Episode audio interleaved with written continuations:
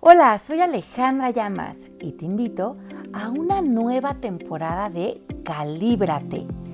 En esta ocasión con Pepe Bandera y con Marisa Gallardo. Vamos semana con semana a deshacer creencias universales. Bienvenidos. Hola a todos, ¿cómo están? Les quiero contar que yo estoy en la playa muy contento, pero aquí me estoy enlazando a Calíbrate Feliz. Marisa, Mari y Miale Llamas, ¿cómo están? Hola, ¿Qué tal están? Muy contentos de estar por aquí. Yo no estoy en la playa, Pepe, pero qué alegría que tú sí puedas estar desde aquí. Celebro eso. qué Delicioso, rico, rico, rico. Eh, oye, qué rico. Y hoy vamos a hablar de un tema que te vamos a echar a ti la culpa, Pepe, por estar allá. Exacto. La culpa es de Pepe que está en el mar. La culpa es de Pepe porque está en el mar, hay que castigarlo. Y en el mar la vida es más sabrosa. Cuéntenme por qué es mi culpa. Yo, yo, yo no lo merezco, no lo merezco. Oigan, vamos a hablar hoy de esta creencia limitante que está muy enterrada en toda nuestra conversación, en mucho de nuestro estado de conciencia, que es esta idea de culpar a otros, ¿no? Vivir esta idea como, pues tú tienes la culpa, ya sea los papás, el ex, el hijo, el dinero, la salud, una enfermedad, el COVID. Tenemos Dios. tan, Dios, tenemos tan arraigada la idea de culpar y lo usamos de una manera muy en automático, muy mecánica, muy... Em, pues muy desde la programación y eh, cada vez que reforzamos esta idea de culpar a otros, ahorita vamos a hablar con detalle qué pasa cuando este fenómeno ocurre en nuestro estado de conciencia, lo hacemos de esta manera inconsciente, pero lo que sí sucede es que lo reforzamos, lo heredamos, lo comunicamos, lo hacemos real y termina eh, desmembrando muchas de nuestras relaciones, de nuestra percepción, de la posibilidad de sanar, saldar, unificar. Y la culpa es algo que está muy presente en mucha de la conversación humana desde hace muchos años, que se inyecta desde muchas vertientes, puede ser desde la religión, puede ser desde la familia, puede ser por el tipo de género, por el estilo de vida. Hay, encontramos tantas ideas para proyectar esta culpa en vez de deshacerla, que hoy queremos poner a la culpa en el escenario de Calíbrate para reconocerla y deshacerla. ¿Qué les parece? ¡Que pase la señorita culpa! Oye, pero ¿sabes qué es un común denominador? pues sí, porque es que se le quite la pena, porque yo creo que en muchas religiones, en muchas cosas muy históricas, que lo tenemos metidísimo. Completamente. Eh, eh, eh, es, es uno de los fenómenos que más están enterrados a nivel inconsciente en, nuestro, en nuestra conversación individual y colectiva. Y se ha hecho una, una manera muy natural de relacionarnos, tanto nosotros, cuando nosotros nos estamos echando las culpas encima, pero hoy quiero hablar más de cuando estamos desplazando la culpa hacia el exterior, o sea, cuando la estamos proyectando. ¿por, qué no, ¿Por qué no nos vamos con las personas que no han oído, mi Marisa? ¿Qué significa proyectar la culpa? ¿Qué les dirías? Bueno, pues nosotros em, tenemos esta parte que, eh, eh, eh, bueno, como que podríamos ver, nosotros decimos que el ego es cualquier pensamiento que nos saca de estar en paz y en amor, pero desde la, desde la perspectiva quizás psicológica, el ego es esta parte de la imagen que te permites mostrar mientras que, mientras que todo lo que no muestras sería la sombra, ¿no? Sería como todo lo que niegas, lo que rechazas. Entonces, esta culpa es tan dolorosa que nosotros eh, no queremos cargarla y tenemos este sistema de proyectarla a los otros, que quiere decir, la sacamos fuera de nosotros, se la pegamos a alguien más con la finalidad de que los otros eh, pues sean como los causantes, supuestamente los causantes de nuestra, de nuestra insatisfacción o de nuestro dolor o de lo que estemos sintiendo, cuando en realidad eso está viniendo de nuestra perspectiva y nuestra interpretación. Entonces, de alguna forma, todo lo que rechazamos lo proyectamos en el exterior porque es la forma que tenemos de hacer visible lo invisible y consciente lo inconsciente, ¿no? Entonces, eso sería la proyección. No sé si, si con estas palabras queda claro o si tú quisieras añadir algo. Sí, yo creo que hay que decir... Eh, sí. sí, Pepe. Yo pienso que cuenta mucho lavarte las manos de responsabilidad y decir que alguien más es responsable de lo que te está pasando a ti. Como culpar, te lavas las manos y entonces ya no cargas con eso. Así es, entonces lo que eh, un poco esa idea que dices tú y esta idea que dice Marisa, ¿no? Negamos eh, obstruimos el querer tomar esa responsabilidad, a vernos a nosotros mismos como partícipes de una solución o del creador de un escenario, nos ponemos en ese espacio como de punto ciego, donde ya no vemos la participación en, cualquiera de las circunstancias eh, que hemos eh, traído a la vida y nos quedamos en la proyección, nos quedamos viendo enemigos, culpables, eh, antagónicos, como hemos hablado en otros programas. vemos allá afuera desplazada toda esa conversación que no quiero reconocer en mí. Y ojo con eso, no es que tú te merezcas ser culpado o culpable. La culpa se deshace. La culpa necesariamente va acompañada, como decías Marisa, de un pensamiento, de una creencia o de una historia.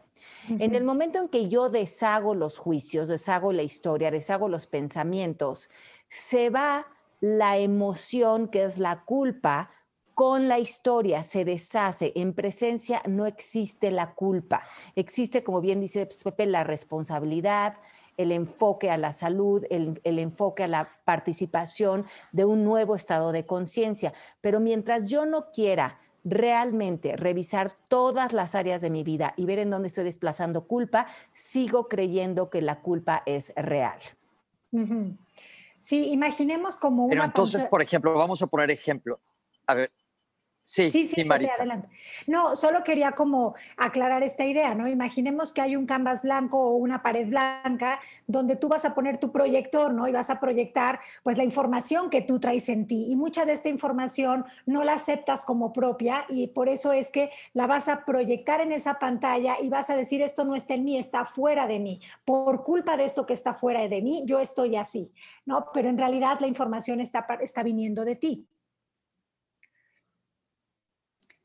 Así es. Y, creo que lo que es bien importante aquí es que uno de los eh, gatilleos muy importantes de la culpa es, es pensar o creer que alguien hizo algo indebido o que alguien ha Em, amenazado tu sistema de creencias o alguien ha roto una regla que para ti era fundamental e importante. La culpa está eh, directamente relacionada con los sistemas de creencias basados en la moral y lo social. Cuando alguien rompe esas reglas, entonces nos sentimos con la justificación de atacar. Es cuando nos ponemos a la defensiva, cuando creemos que nos tenemos que proteger de alguien o algo que ha roto algo sagrado para nosotros. Y si no culpáramos, estaríamos sintiendo vulnerabilidad o peligro. Y esa es la trampa. Sentimos que al culpar nos protegemos de otras personas y de sus fechorías, digamos, en vez de movernos al perdón y a deshacer. Y a lo mejor si quisiéramos a poner límites, esto es muy importante, pero lo haríamos no desde la culpa, sino desde un entendimiento mayor hacia el comportamiento de la otra persona. Sí, y qué, qué, fundamental darnos cuenta de que la culpa ya no puede tener un valor para nosotros, porque quizás antes se pensaba que la culpa nos regulaba, ¿no? Nos hacía pensar que, híjole, si, si hice esto que es indebido, ya no lo debo de hacer y ya me debo de comportar. O si esta persona hizo algo que yo considero indebido, debe de venir de rodillas a pedirme perdón para que entonces yo le dé un castigo y una vez que lo cumpla se redima y entonces ya volvamos a entendernos. Mientras sigamos pensando que la culpa no regula, no vemos que realmente la culpa nos sepulta. O sea que creo que es bien importante hacer esta alquimia como bien decía Pepe, transmutar esa culpa por responsabilidad y sobre todo ver que los otros son el espejo en el que me reflejo. Y yo creo que aquí esto se conecta mucho. ¿Cómo le hacemos? ¿Cómo... Sí, sí, Pepe, con la mecánica esta. Con, ejemplos, sí. Ajá. Por ejemplo, cuando a nosotros nos educaron de niños, por ejemplo, que si tú muchos de nosotros crecimos con la idea, la mejor, del pecado, ¿no? Muy metido en el estado de conciencia colectivo, ¿no? Y, ahí la mecánica es, peco, me arrepiento, me arrepiento porque me siento culpable, como que ahí puedo ofrecer un sacrificio o, merecer un castigo y todo la penitencia. la penitencia creo que me va a erradicar la culpa. Esa era la mecánica un poco muy heredada eh, de, de muchas generaciones. Ahora entendemos que en realidad el ser humano pues no peca, sino erra. Y cuando erramos, lo que estamos eh, definiendo es que en vez de haber elegido la culpa, puedo elegir el amor y puedo elegir el perdón hacia mí y hacia otros, que otra vez me gusta delinear esto, es la idea de deshacer los juicios, ya no ver enemigos, empezar a ver las situaciones con un entendimiento que tenga que ver con una inteligencia espiritual más profunda. Entonces vamos a poner un ejemplo de una infidelidad, que es muy común en la cultura, ¿no? A ver. Entonces, primeramente, entramos a una relación con todas estas expectativas de lo que hablábamos un poco en los programas pasados, de yo te poseo, necesito esto de ti, necesito que seas fiel, necesito que me hagas sentir importante, necesito que cumplas con ciertas características para que yo me sienta bien acerca de la persona que soy y estas son mis reglas y una de ellas es la fidelidad. Pasan unos años, la pareja tiene una infidelidad y ahí se queda sepultada la culpa ¿Qué hacemos con esto? Identificamos que se ha roto o se ha amenazado un sistema de creencias, una regla importante, moral o social, aprendida o heredada. De ahí, casi que para yo hacerte el favor de liberarte, te voy a hacer pasar por el pecado, por el arrepentimiento y por el castigo. Y que pase el desgraciado. que pase el... Y casi que lo estoy haciendo para que tú también puedas saldar con ese mal acto que hiciste, porque acuérdate que la culpa va de la mano de un comportamiento que no podemos aceptar. Entonces aquí hay una palabra clave, Pepe. La, ¿Cómo le hacemos? Primero que nada, ¿qué no estoy aceptando? ¿Qué no estoy aceptando en esta situación?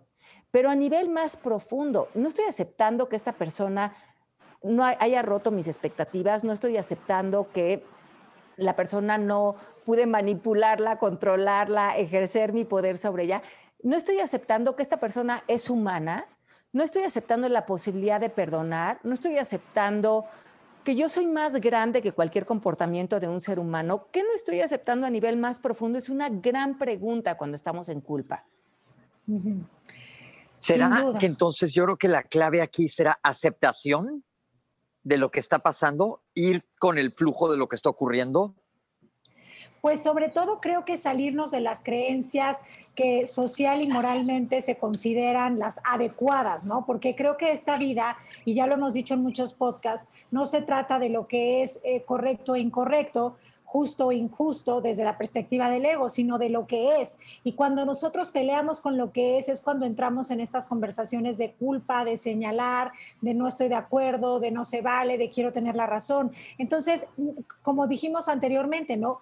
Para que exista culpa existe un sistema de creencias, de valor, ¿no? Donde, donde hay como esta idea de lo que es correcto, bueno, justo. Y, eso es lo que nos mete en resistencia, lo que nos hace no aceptar, lo que nos hace eh, creer que la injusticia em, pues nos da derecho o nos justifica para comportarnos desde este lugar de señalar al otro, ¿no? Yo creo que lo que es fundamental... Habría que regresar. Sí, esa es una pregunta mm, como para identificar cada uno de nosotros, porque creo que es el chiste de lo que estamos haciendo en estos programas, ver en dónde está esta conversación en nosotros. Claro. Claro. Y haz una lista de las personas que están a, tu, a, tu, alrededor, amigos, pareja, hijos, padres, hermanos, compañeros de trabajo, todas las personas que están con nosotros aquí acompañándonos hoy en la grabación del programa, hagan esta lista, o, o por lo menos estas personas cercanas que tienen a su alrededor, y vean si en algo, en algo los están culpando. Aunque sea la cosa más que parezca más ligera, de no recoger los calcetines o no hace la tarea o no se para tiempo o es impuntual o no me gusta cómo se vistió o no ayuda lo suficiente.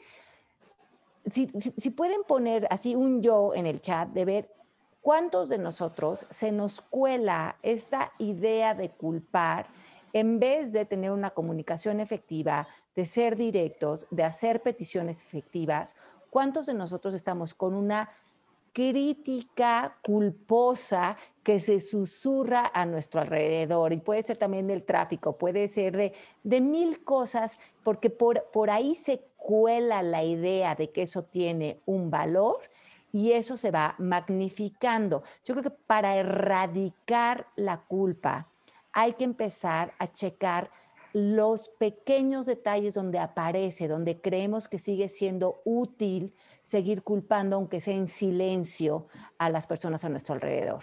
Sí, sin duda hay que tomar conciencia y yo creo que sí lo hacemos.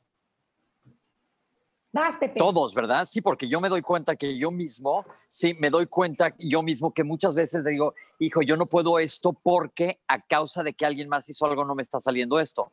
Entonces ahí según yo no estoy culpando a nadie conscientemente, pero sí lo tengo metido abajo de la piel. Tenemos que meternos a hacer como este ejercicio y realizar, pues este ejercicio que están diciendo ustedes de ver con cada una de las personas que tengo alrededor qué piedra en el zapato traigo con esa persona y por qué la traigo.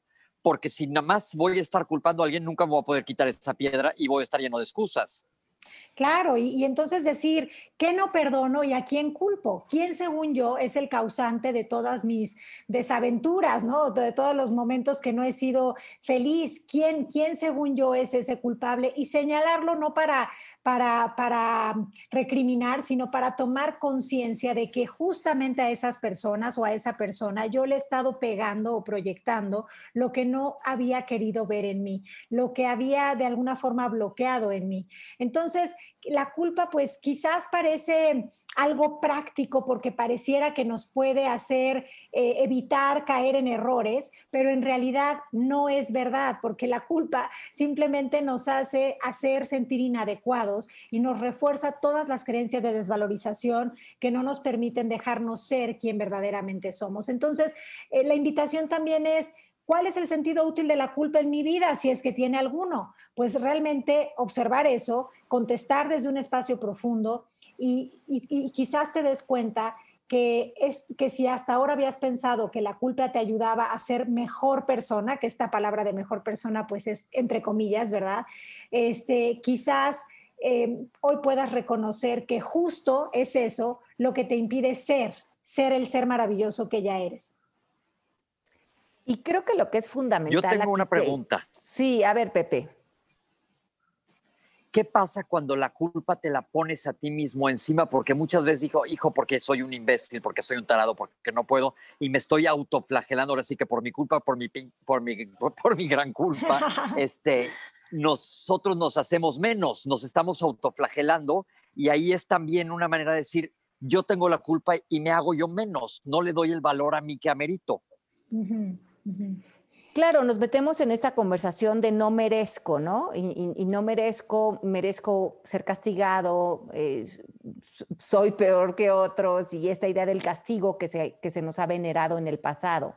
Y lo que dices es importantísimo, Pepe, porque finalmente aquí estamos enfocando el programa a esta creencia universal que es tú eres culpable, que la desplazamos por todos lados, pero necesariamente esto está partiendo como una proyección porque nace primeramente del autocastigo y de la culpa en la cual nosotros hemos aprendido a vivir.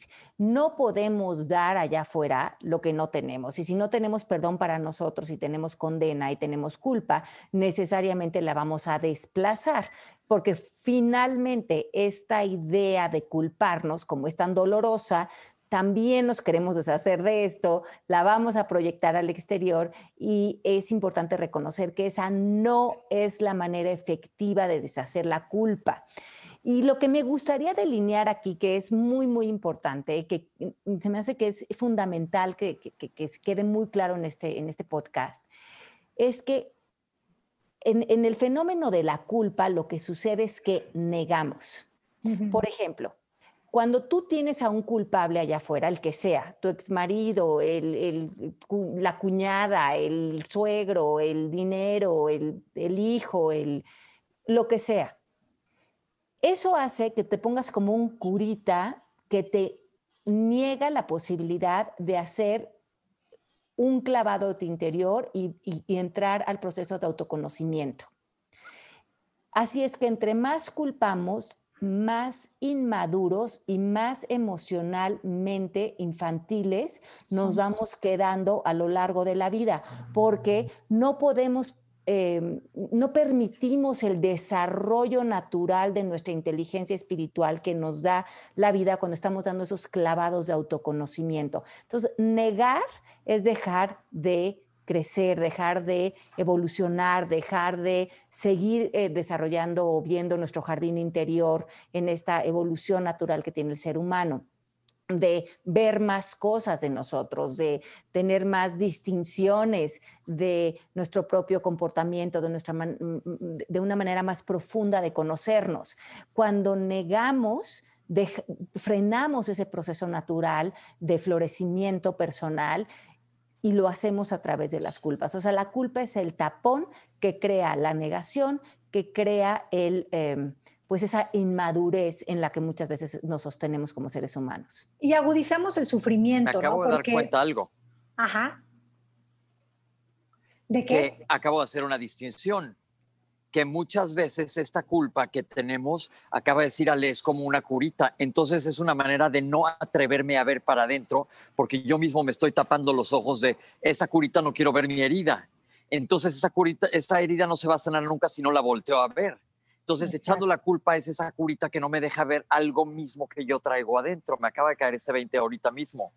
Claro, porque cuando culpas te justificas, te justificas para actuar de la manera que crees que estás actuando, como, si fuera válido reaccionar, ¿no? De esa manera, porque culpar a otros es una reacción. Y cuando estás ahí, pues estás sentadísimo en la silla de la víctima, eh, gozando supuestamente de los beneficios que esto te da, pero en realidad pues ya sabemos que al final del día estás cómodo, incómodo, en una insatisfacción constante y con una necesidad horrorosa de que las cosas en el exterior cambien. Entonces, al final del día, esas supuestas ganancias ocultas, pues ni siquiera son, son como tal ganancias, ¿no? Entonces, esto, esto de no sanar la herida, pues ya sabemos que ocultar no significa que desaparezca, ¿no? Entonces, si realmente queremos sanar, pues es necesario que nos hagamos responsables, como tú bien dijiste, y voltemos a ver, ok, ¿cuál fue mi participación en esta situación? Y, entender que lo que hemos hecho lo hemos hecho desde, eh, desde, desde donde, con lo que teníamos, ¿no? Desde donde estábamos en ese momento en nivel de conciencia. Y además a mí me encanta esta idea de que, nos habla Byron Katie de amar lo que es, ¿no? Ella dice, nosotros caemos o somos arrojados, como también dice Heidegger, en este planeta. Y en este planeta existen seres humanos como nosotros, existimos seres humanos que manejamos un nivel de inconsciencia bastante elevado. Y en este nivel de inconsciencia en el que nacemos, crecemos y vivimos muchos de nosotros, pues actuamos de maneras a veces no funcionales. Actuamos desde el miedo y actuamos a la mejor haciendo cosas que van un poco en contra de estas creencias morales y sociales. Pero ese es el mundo es un mundo en el que a veces robamos, a veces mentimos, a veces somos infieles, a veces, eh, y, lo hablo en plural porque todos somos uno finalmente, todos somos este estado de conciencia donde eh, justamente eso te radica la, idea de culpar, porque no, es, no quiero ver que el otro se equivoca, que el otro miente, que el otro roba, sino estoy muy dispuesto a ver dónde yo también tengo esa participación en mi vida, me incluyo en la ecuación, porque quiero ver que esto es algo de la condición humana. Y esta es la condición humana en la que ahorita estamos viviendo. Entonces no nos corresponde eh, nacer en este planeta donde habemos de todo y luego pasar señalando culpables, sino claro, esta es la realidad, esto es lo que hay hoy en día en la condición humana. No es una condición... Que se va a pegar a estas ideas morales y sociales, pero si yo acepto a los seres humanos como son, desde donde son, de, donde estamos viviendo juntos, cómo estamos creando, si acepto que erramos, si acepto que hay muchas cosas que no vemos, entonces puedo trascender la culpa porque ya no tengo la necesidad de ponerme en este pedestal de superioridad moral. Y, ojo, yo creo que a veces también es importante... Sí. Y se podría aplicar aquí lo que dice Byron Katie, hacer el ejercicio de las cuatro preguntas de Byron Katie en cuanto a la culpa, decir, a ver, ¿es real que porque mi mamá me dio una cachetada en el baile de los 15 años yo no puedo tal cosa? Entonces ahí la puedes disolver también, porque dices, si no tuviera yo esa culpa en la cabeza, ¿quién sería yo sin esa cachetada? Claro. Y te vas a dar cuenta que volvemos a la herida.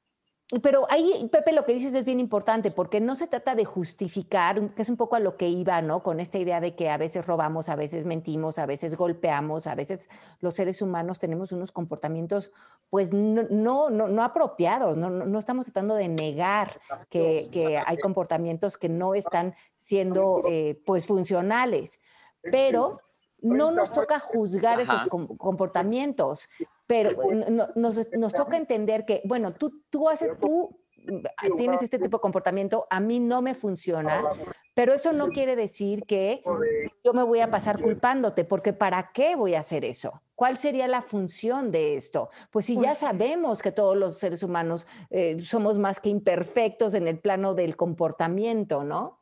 Y que cometemos errores con la finalidad de también crecer, ¿no? Entonces, eso es parte de esta escuela de la vida, cometer errores, pero cometer errores no tiene por qué representar culpa, sino al contrario, llevarnos a veces hasta la gratitud, ¿no? De, de, habernos permitido pasar ese camino y, y, sacar de ahí recursos y herramientas para la vida.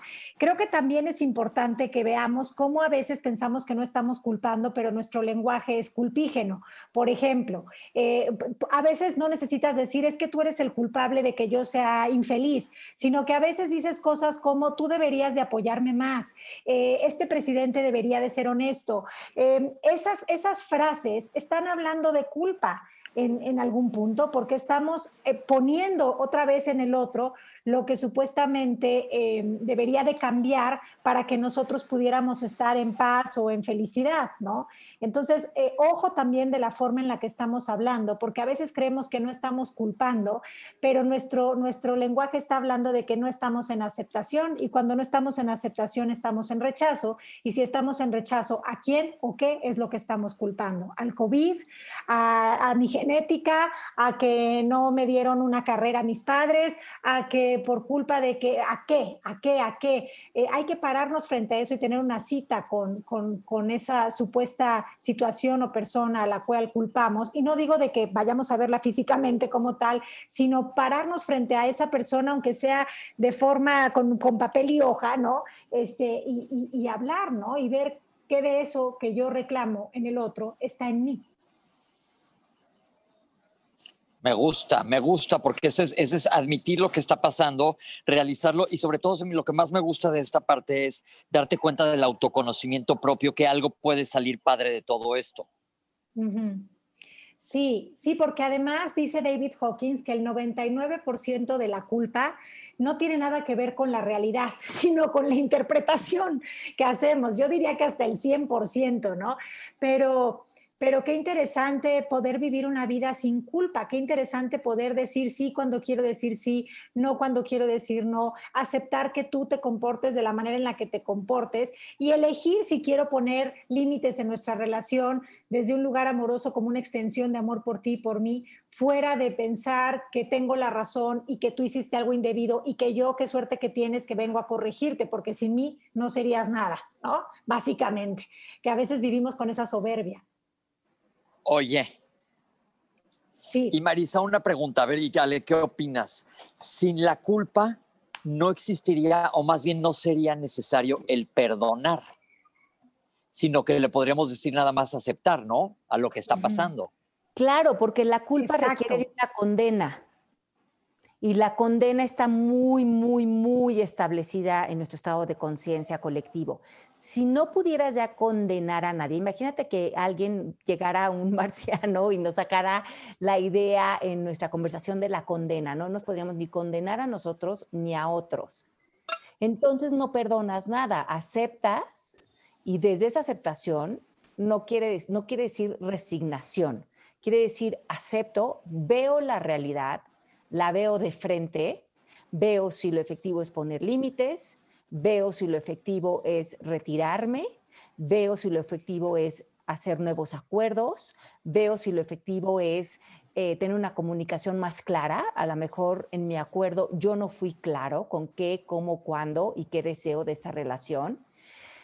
Nos pone en un estatus de madurez emocional y un estado de... Em, de naturalidad para relacionarnos con nosotros y con otros, que es una profunda libertad del ser. Entonces, una buena pregunta que nos podemos hacer todos es, ¿cómo viviríamos? ¿Cómo viviríamos sin culpar?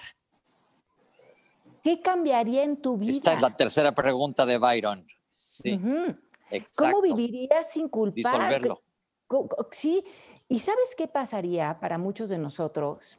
Tendríamos que tomar las riendas de nuestra vida tendríamos que eh, usar nuestra voz, salir adelante eh, a nuestros sueños, a nuestras grandes conquistas, eh, realmente vernos en el escenario de la vida. Y para muchos de nosotros es más cómodo, incómodo, seguir culpando que tomar esa responsabilidad y ver el poder real que tenemos como seres humanos. Pero a qué precio, ¿no? Creo que llega un momento en el que te das cuenta de que ya estás cansado, ¿no? De, de, lo mismo, de pan con lo mismo. Y creo que a veces necesitamos quizás dosis de sufrimiento para poder llegar a esa conclusión, que no es la única forma de llegar a, esa, a, a querer eh, hacer un cambio de perspectiva pero a veces pareciera que sí, y llega un momento en el que ya estás harto, que ya te empalagaste de tanto eh, estar en esa situación, que verdaderamente estás dispuesto a hacerte responsable y te das cuenta de que eso es libertad.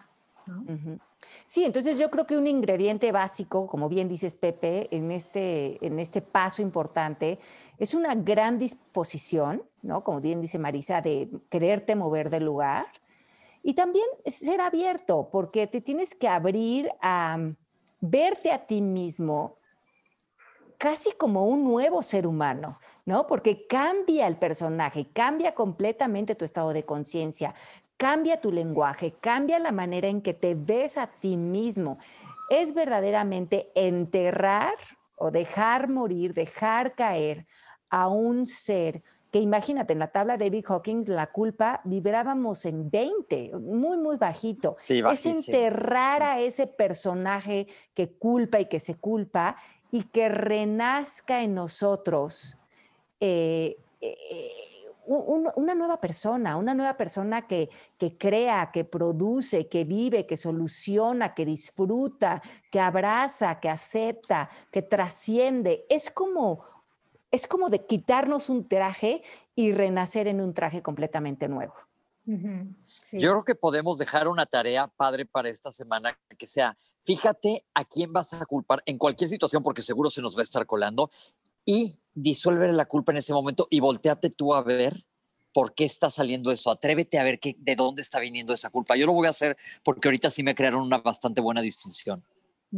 Qué bueno, y es como bien decías, Pepe, es mejor como cuando vas al, doctor y te van a quitar la curita, Pepe, que seguro a ti te toca, y que te dicen, te va a doler, te va a doler, pero es un segundo, ¿no?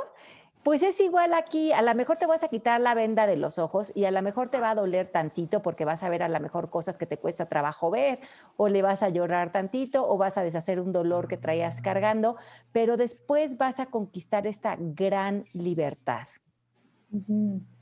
Sí, me gusta, me gusta, qué buena onda.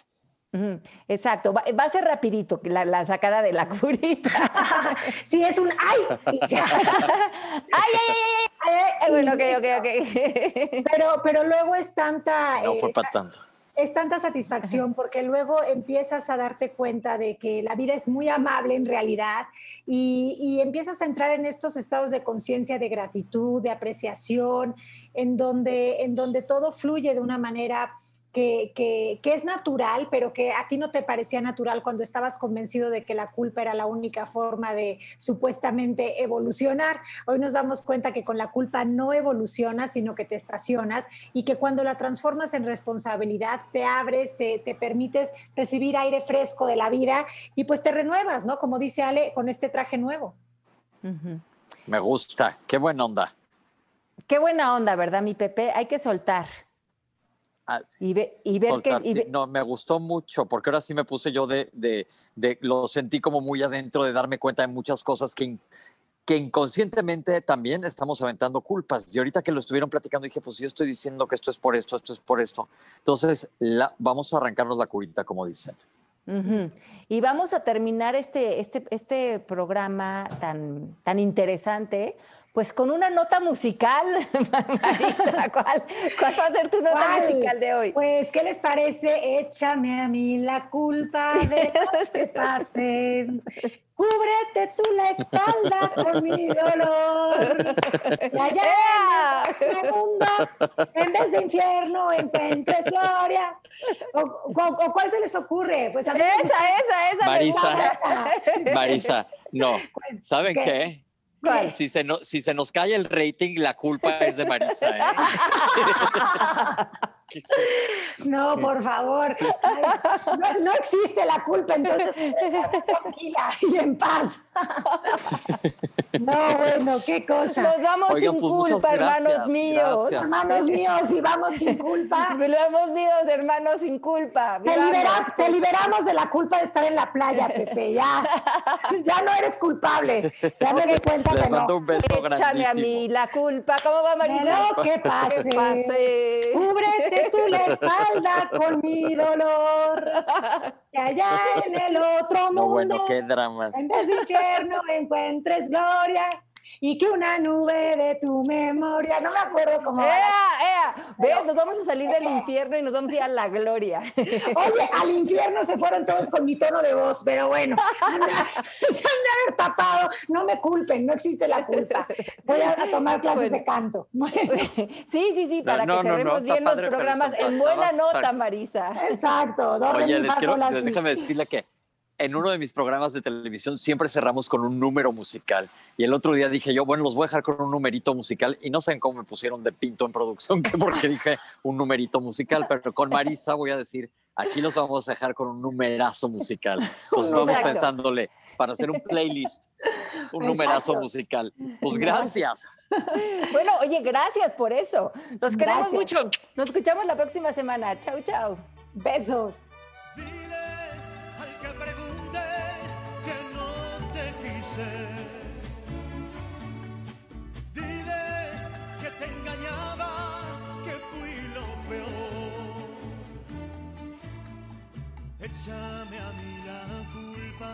Lo que pasé. Cúbrete tú la espalda con mi dolor. Que allá